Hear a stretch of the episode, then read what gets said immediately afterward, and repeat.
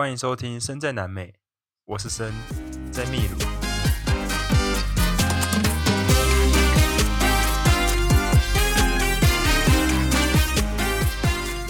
这一阵子发生非常多有趣的事情。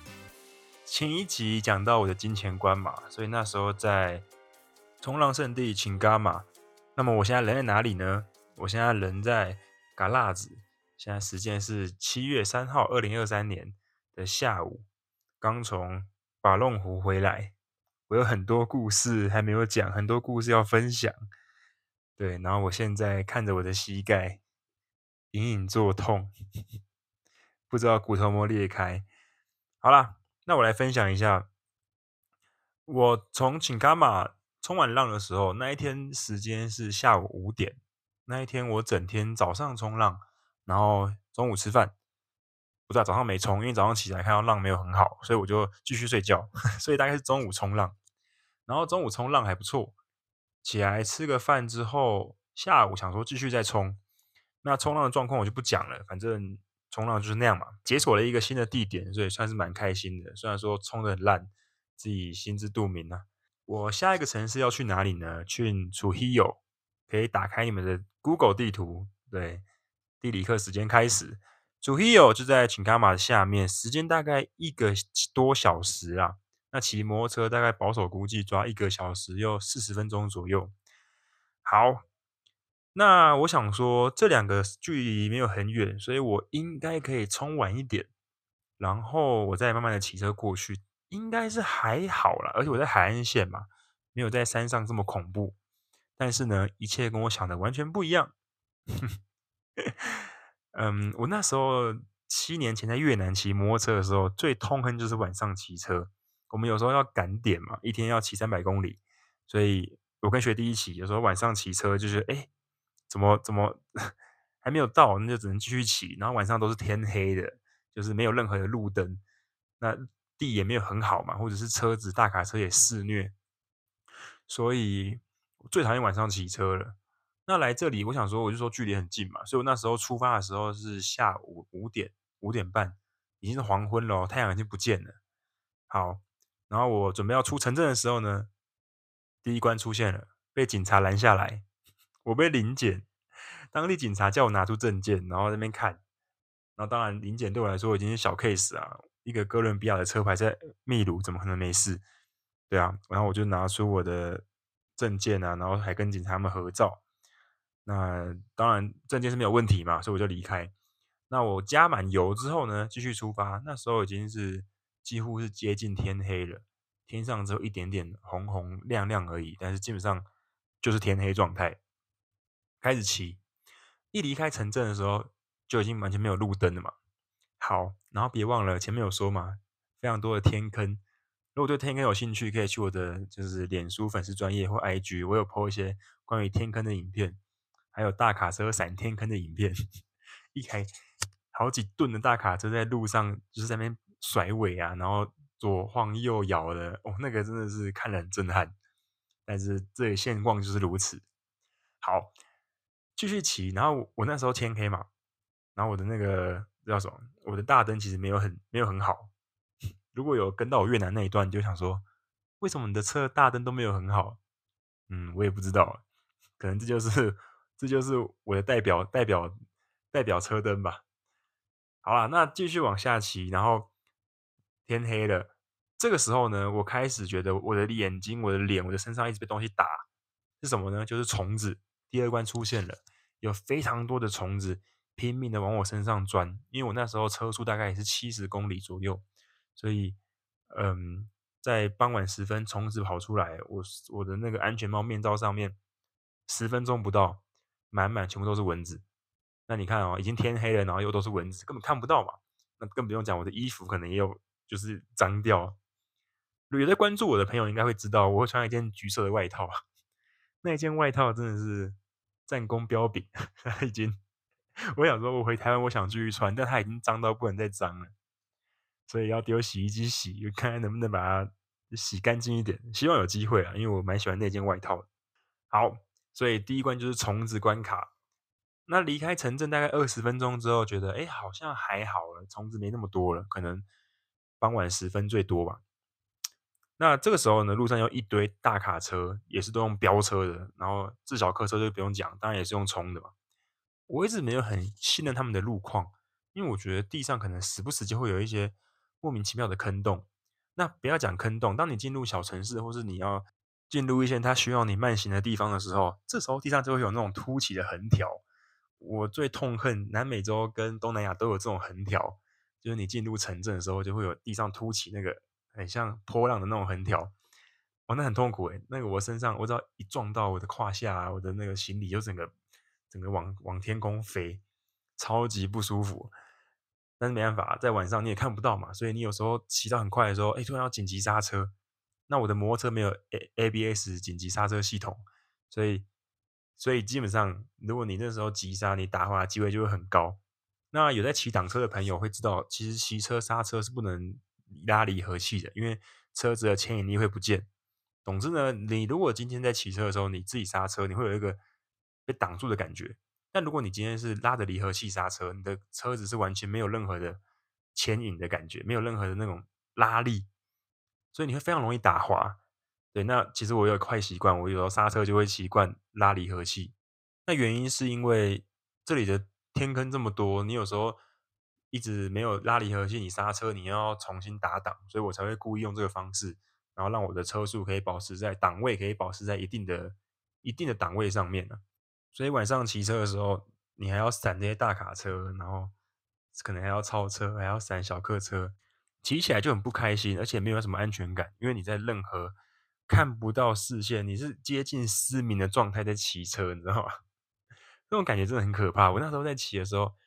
因为大家都骑很快嘛，你也没办法慢慢骑，又有点小危险，然后想要赶快到城镇，然后那时候骑很快，其实你基本上你就很难注意到其他东西啊，而且我那时候又看不太到，因为我的车灯根本不够，远灯也不够。说到远灯也不爽，就是对面来的车一定全部开远灯，因为你完全看不到前面有什么东西啊，所以这个时候只能开远灯。可是你开远灯的话，你你对于对向来车就会非常不友善。所以我就会一直被大卡车或被自小客车的远灯闪到，接近失明的状态。然后你要闪远灯，你又看不到前面的路，然后你骑车车速在八十左右，那感觉你在玩命，那真的有点恐怖。我那时候怎么劝地有没有歪掉呢？我就只能用我的眼角余光去瞄地上的白线。那白线不是都会大概每隔十公尺就会有一个反光反光那种小球吗？我就只能利用这个来判断说，哎，我的相对距离有没有偏移。我那时候的方式就是这样子。好，然后我继续骑，看一下时间，四十分钟、五十分钟，哎，好像快到了。终于在我眼前看到 Bienvenido t r u j o 的标牌，就是欢迎光临 t r u j o 的标牌，我才慢慢的卸下心防，就是松了一口气。哇，那个感觉真的很差，就是晚上我才骑不到一个小时，可是整个体验超级不好，而且超级没有安全感，觉得好像随时都会有危险、有意外。诶，在那种环境，你去想，如果你今天真的不小心打滑出事了，你会怎么样？不会有人理你啊，因为你根本没有人可以看到，而且又是在荒郊野外，旁边全部都是田，全部都是沙漠，根本就没有人会理你。好，那再来，如果今天你骑车骑到一半，突然有人跳出来，有集团跳出来要勒索你，要抢劫你，怎么办？这里分享一个故事，我在这个城市遇到一个台湾骑脚踏车的朋友，他说。他骑车在南美洲的时候呢，都是走山路，因为他不敢走海岸线。尤其是我在秘鲁前面走的那一段，我从 Piura 然后到 Chiclayo 那一段，全部都是大沙漠嘛。他说呢，之前有一个车友，他骑脚踏车，结果被人家抢劫，全部的身上东西、脚踏车都没了。结果人怎么样？被绑在棕榈树上面。什么叫棕榈树？这什么概念呢？就像你在骑车，你在一个荒郊野外骑车，你骑一骑，突然看到那个树上有一个人被绑着，然后全全部没有穿任何衣服，就像这种感觉。所以那个人，哎，好险他有被发现，要不然他可能就就死在棕榈树上面嘞，这蛮恐怖的诶。那换回我现在的情况，就是我在那个漆黑当中，如果真的有人把我抢劫，车子骑走，东西拿走，然后好再再再狠一点，把我的衣服也。全部都拿走，搜刮一空。我在那种地方，我根本就没办法，你知道吗？就是 你要怎么样求救，没办法啊，大家都飙飙车飙超快，谁会理你啊？如果今天在那种地方看到人家在路上走路，你根本不想理他，因为你会觉得自己有危险的、那更何况是我今天如果我刚才讲的那个状况，对吧？其实 风险就很大。所以前辈之前讲了一句话，就是 “Never ride at night”。OK，千万千万不要在晚上骑摩托车。你只要天黑就要找住宿，就要准备休息，所以自己时间一定要抓好。那这个这个概念可以延伸到我下一个故事，因为这几天的故事其实都一连串串得很紧密，然后都有关系，其实蛮好玩的。好，然后到楚伊游之后呢，我就打开我的地图，因为一条路我就没有开导航嘛。那到了之后，我就打开地图看一下我要去沙发冲浪的地方。结果我那时候不小心往右边走，我准备要看地图的时候。它有切两条路嘛，一条是直走，一条往右边走，都是楚伊游。但是可能一个是要往城市的外围绕，一个是往城市的中心走，所以我不确定哪一个。正当我准备要停下来的时候，我那时候骑的也大概六十还多少，反正我要准备刹车嘛。然后在也是在全黑的情况下哦，我已经进到楚伊游的里面，但是还是算郊区，所以也也是没有什么房子，然后也没有任何路灯的。好，然后那时候就准备往旁边停靠嘛。就是从正常的右线道往右边的，我想说到路肩停靠，结果我一往右边停靠的时候，一往路肩骑的时候，我一按刹车，突然完全控制不了自己，我的人跟车一起往前打滑，然后一起扑街。我的人生南美洲第一次摔车是在这个时候发生的，干超痛！我那时候整个人就是。吧，我就是往前，然后跟车子一起往地上倒，很恐怖诶。那为什么会刹车？为什么会摔车呢？为什么会打滑呢？的原因是因为我根本看不到地上，其实路肩是全部沙子的状态，完全没有任何的抓地力啊。所以更不用讲说我有没有拉离合器，那都不重要。重点是我从。实线往前骑，往右边切，横切过去的时候，然后一刹车，整个人就往左前方切线飞出。我的手啊，我的膝盖啊，整个往地板撞。我用我的手掌去去接地板，因为你也看不到嘛。然后你也没办法用一个就是可能抢背的动作啊，可能就是可能把身体缩起来，用可能肩膀背去着地，不可能啊，因为太临时了，太突然了。然后我的左膝盖就整个往地板去撞。然后我的两只手手掌就往地板撑，我当下第一个反应是什么？车子没有事吧？你想说，干这个人怎么回事？为什么受伤还要再管车子？我当下第一个反应就是，干车子坏掉我就完蛋了。第一个我还有旅程要走，第二个不好卖啊。对，总之呢，听到这个 podcast 的人应该就是不会是我的潜在客户了，他们应该不想买车了。但是我要讲啊，车子还是很好，不用担心。所以那时候倒在地上的时候，就看车子有没有怎么样，有没有有没有呃爆胎，有没有，然后有没有破掉的东西啊，排气管怎么样？然后当我马上想要起来的时候，发现我起不来，我动弹不得，不是麻掉，是因为我的脚被车子压住，我的右脚被车子压住，被一个一百多公斤的车子给压住。然后我在地上，我背着背包嘛，然后我就在地上一直在那边扭动，然后扭曲。然后旁边的车子也是有两三台经过，没有人理我。对，我那时候就是 把车子往往上一挪，用力的一挪，然后赶快把脚抽出来，拍一拍身体就把车子牵起来。我刚加满的油，油箱漏了蛮多油出来的，不过至少是没有火了，至少没有爆炸或什么的。唉，就觉得怎么会这样？检查一下我的大灯，然后方向灯，检查一下车子，然后引擎。排气管没有什么太大的问题，所以是不幸中的大幸。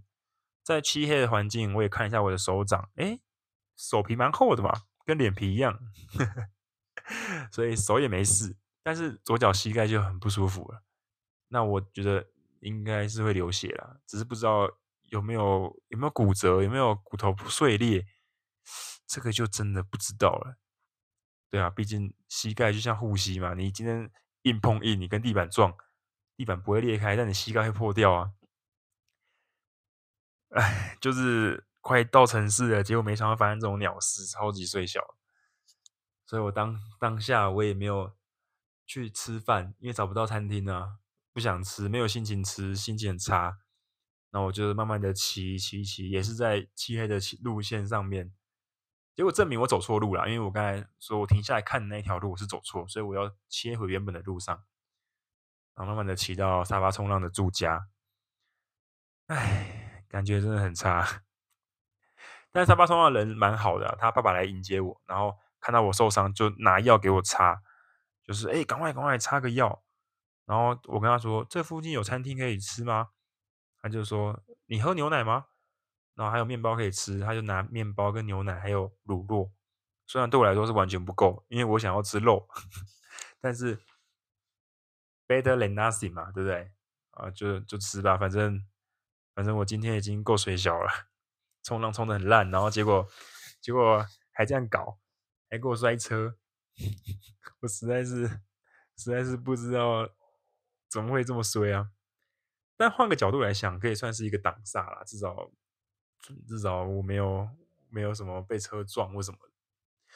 但我回去想了一下，我想说，如果当时摔车是在路中间摔车，哎，那大卡车如果直接开过来，会直接被碾过去，他根本不会理你啊。那个开时速大卡车都是七八十在开的，就算要刹车，惯性也没这么也没这么快可以刹住吧。所以如果真的有车子来，我可能真的是。南美旅行告一段落，可能就结束了，对啊，可能就送医院或什么的。所以现在还可以录音，现在还可以继续往下走，我觉得是不幸中的大幸啊。但是一一路还是要很小心，步步为营这样子。那楚伊友的故事没什么好说的啦，因为它就是一个古迹城市嘛，然后有枪枪，中文翻译叫苍苍。这也是一个比印加文化更早的古迹，然后它要盖一个城镇，它要盖一个像是宫殿那样子，然后都是用土砖堆积出来的，非常壮阔。它就在海边，所以那整个区域都被就是政府给围起来，你要去参观，你要付钱这样。我在那个城市待了两个晚上。好，那接下来新的挑战要出现，新的烦恼要出现了。我觉得来这里就是不断的做选择，不断的做决定啊。那所有的选择跟决定，你也无法知道好或不好，你只能从结果论而定。诶，最后结果，然后再回头来推说，当时我应该怎么样怎么样。但是那也没有意义嘛，因为就已经过了。那我现在在楚伊友的时候，我的想法就是，现在有一个计划是，我的朋友要从国外，他们都在美国，在加拿大，要飞来这里找我。因为难得有朋友在南美洲嘛，所以刚好有朋友可以一起作伴，可以一起玩，可以探险这个特别的国家、神秘的文化，所以他们要来南美洲找我。然后我们约在利马，所以第一课时间开始，拿出你们的 Google 地图。我在楚伊友，我在楚伊友这个城市，它是在海岸线。那我跟他们约在利马，所以我跟他们约在利马，但是我约的时间是七月九号。因为我们七月十号要飞去亚马逊玩，所以呢，我要在九号的时候到达利马。那我在楚伊友的时间呢是二十八号跟二十九号，哎，二九三十啊，对，所以我今天楚伊友要离开，我要么就是往下到 Chimbote，有看到地图吗？往海岸线下一个城市到 Chimbote，那我从楚伊友到 Chimbote 大概也是两百公里吧，那整体到。呃，利马应该是六百公里，所以我十天的时间到利马一定绰绰有余。但是为什么烦恼呢？因为我原本的计划是我想要靠到山上去卡拉斯，我想要从 Chimbote 靠上去卡拉斯，我想要去看六九湖，我想要去看巴龙湖，然后再从卡拉斯下瓦拉斯，瓦拉斯的海拔大概就三千多公尺，再从瓦拉斯然后下去利马。所以我担心说，会不会剩下的十天，剩下的算八天了，会不会来不及？所以我在前一天出发前还在犹豫，说我到底要多待一天，我可以在楚伊友待三天，因为那个沙发冲浪主人说没关系，你就继续待吧，待三天呢，或者是我今天就待两天，然后第三天我就马上出发前往嘎拉子，因为这样时间才来得及。如果我在卡拉子住，我就一定要住两个晚上，因为我其中一天我一定要上山去看那个八龙湖，那个是我在台湾出发之前在脑中就已经设想的其中一个景点。我来这里一定要去那个湖，对，那个湖很漂亮，这个有机会再跟大家分享。那我先破题啦，我就是刚从那个湖回来，所以你们知道结果了吧？我就上卡拉斯了。我跟自己的在心中盘算啊，然后一直在挣扎点，就是说我想要跟我朋友一起玩，因为我可以牺牲卡拉斯，但是我也可以选择办，就是跟我朋友一起，因为他们是特别坐飞机来的嘛，所以就是也不想辜负人家，不要人家到了，结果我还没来。或者是我们机票已经订了，结果哎，我还要两天才能到，这样就是我的问题了。因为明明就有这么多时间可以决定，结果我却爽约也不行嘛。但是呢，我又一直跟自己说，我不想要后悔啊。我觉得我在秘鲁，我在这趟旅游当中，我在秘鲁嘛，我已经找到自己的旅游步调了。像我在琴卡玛，我就待两天；哎，我在楚希欧，我就待两天；然后我在那叫什么？去克拉有我也待两天，但是我在哥伦比亚或厄瓜多很多地方都待一天而已，所以我并并我并没有就是就是就是按照原本之前那么急的计划，我在反而在秘鲁，我就是慢慢走，慢慢享受，就是 tranquilo 嘛，他们这里的一个我前面有说过，放轻松，不要急，不要担心，没事的 tranquilo。所以我超级不想让自己后悔。我我一直在脑中盘算说，如果我今天就这样往海岸线走了，那我没有去卡拉斯，会不会后悔？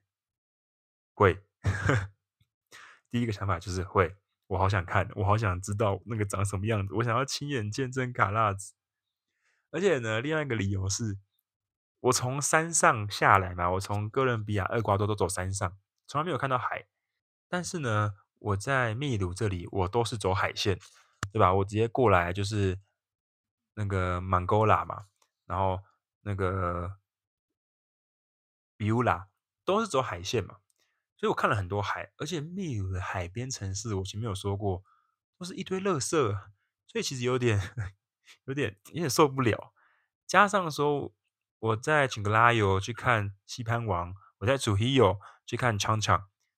那些历史就是可能皇宫啊，然后一些贵族留下来的一些遗迹坟墓，我有点腻了。老实讲，很快嘛，我有点腻了，就是就是那样啊，好像都那样而已啊。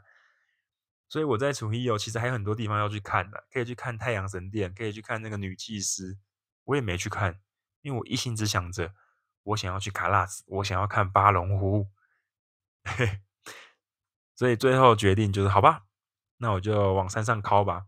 算了一下时间，在卡纳斯待两天，瓦拉斯待两天，然后下利马应该也要两天，所以在八天九天内应该是绰绰有余。然后加上我也问了一下我之前骑过这条路的朋友跟前辈，他们说应该是还 OK 啦，这这条路其实不难走。所以换算一下距离跟时间，我应该是来得及在九号前到达利马，跟我朋友会合。对，就是这样，所以我最后决定，好吧，我第三天在出 hero 的时候，东西收一收，衣服洗着晒着弄一弄，就直接出发。那出发了呢，又是一个很有趣的故事啦。这个我要留到下一集，因为它可以整整讲一整集。我真的去人家的家，乡村人家的家，硬着头皮住了一晚，超级酷。这这这真的是。我这一次旅游了，印象最深刻的其中之一个故事。之前一直觉得啊，好像都是走观光景点，好像都是住旅馆，好像没什么特别的故事可以分享。然后我又不想要有什么很惊悚的故事，像什么摔车啊、东西被抢啊什么的，我也不想。所以其实过得很平淡。但是哎，自从我在秘鲁之后，什么都不一样了。我在住沙发冲浪，我认识了非常多当地人，然后有了非常多的可能，加上。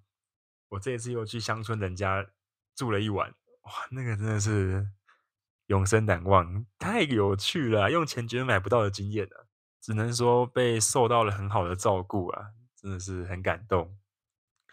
那剩下一点时间跟大家分享一件事情，就是我在楚希欧的时候住沙发冲浪嘛，然后那个沙发冲浪的主人他是一个企业家，他在卖蛋白粉，所以他们全家都一起在做这件事情，家里摆满了蛋白粉。然后最有趣的是呢，这个里面同时也有两个从阿根廷来的旅人，那那两个人呢是一对情侣，还带了一只狗狗。他们两个是从阿根廷骑脚踏车过来的，很屌诶、欸，从阿根廷然后骑骑骑到玻利维亚，然后骑到秘鲁，然后骑到楚伊友，住在同一个沙发冲浪的地方。结果因为他们两个来，所以他们两个比较早到嘛，他们就睡床垫，然后我就只能睡沙发。我们都挤客厅了，然后我就真的睡沙发睡了两天，对，腰酸背痛，可能是因为冲浪的关系啊。他们的故事很有趣诶，就是。他们已经骑了一年哦，真的是骑了一年。他们在玻利维亚待了八个月，然后再从那边下来。然后我就问他们说：“哎，啊，你们这样经济怎么办啊？没工作怎么办？”他们看起来大概就真的很像那种很嬉皮啊，穿个短裤啊，然后穿个凉鞋，头发很长，然后女生还要打鼻环跟那个唇唇环，所以真的是。我觉得吸引力法则啊，你真的走出了你的舒适圈，你会遇到很多跟你一样走出舒适圈的人，然后跟你一样很热爱冒险，跟你一样很热爱不同文化体验的人们，那都是你在你原本的生活体验不到或遇不到的人，真的很有趣。好，然后他们就说：“哦，经济不用担心啊，因为他们可以卖手环，他们有那种手链嘛，就你在那种夜市看到国外的朋友来卖手链，在这里到处都是。然后再来呢？”他们也可以卖凉鞋，他们会自己去买材料卖凉鞋，真的很酷诶，一双大概卖四十块售，所以三百六十块，四百块台币左右，但就不无小补啦。而且他们都搭帐篷，所以或沙发冲浪就没有花那么多的钱。对啊，然后也都自己弄。他们说还有一个方法，他们可以在街头卖艺，然后说着说着就拿出那个杂耍的那个瓶子，有没有？那个东西就是我在哥伦比亚开始，在每一个等红绿灯的时候，看到人家在那边卖艺，看到人家在那边表演，没想到我竟然亲眼见证，然后跟他们住在同一个地方，真的是阿根廷人呢。我朋友之前跟我说，你看那种路边哦，很多等红绿灯出来表演的，很多都是阿根廷过来的，都是在那边都是在冒险。没想到我就遇到了，超屌，而且还骑脚踏车，超酷的。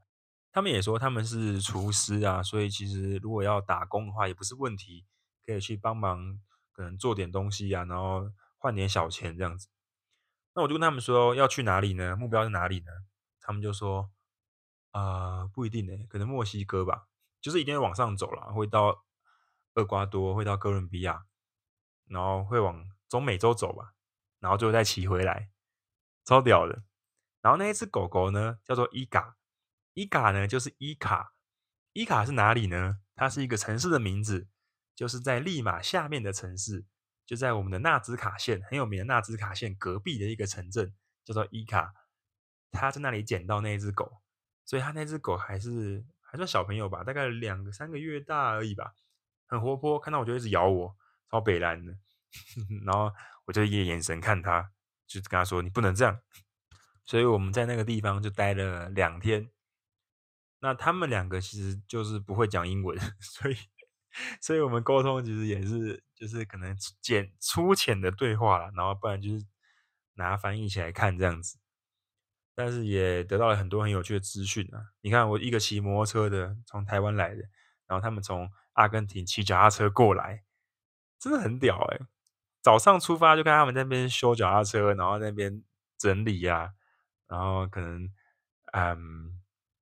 有一些地方要汰换的啊，或者是要注意的刹车皮啊，他们就在做这些保养，真的是非常非常厉害。但是脚踏车我真的不行，脚踏车我真的觉得太慢了。虽然他们有伴嘛，我觉得有伴真的是还蛮好玩的。但是脚踏车真的太慢，而且很不适合爬山。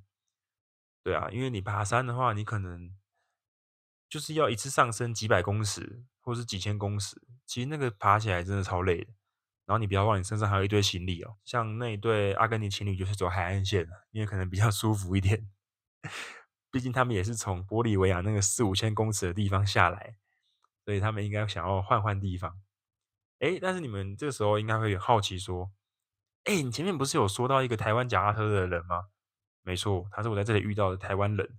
那这个会在我后面的故事再跟大家分享。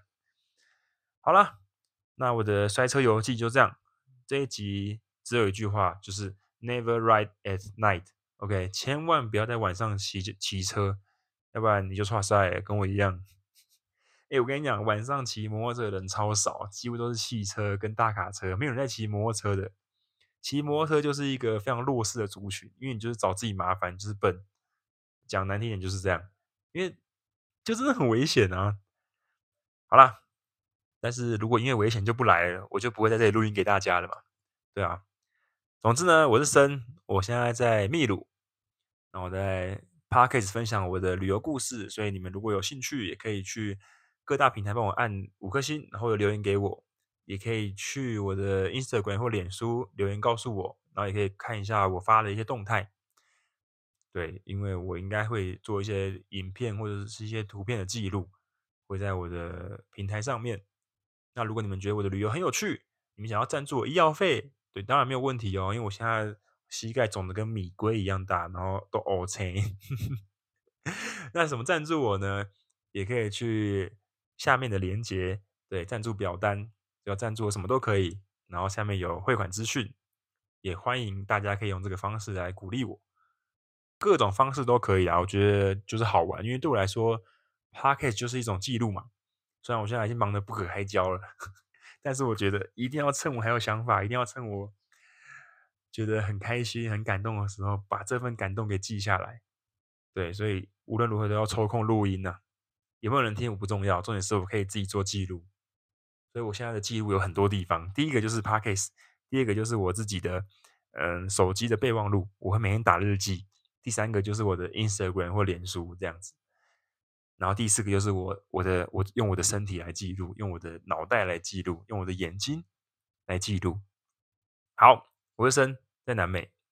那我们就下一个故事见啦。Nos vemos，ciao ciao。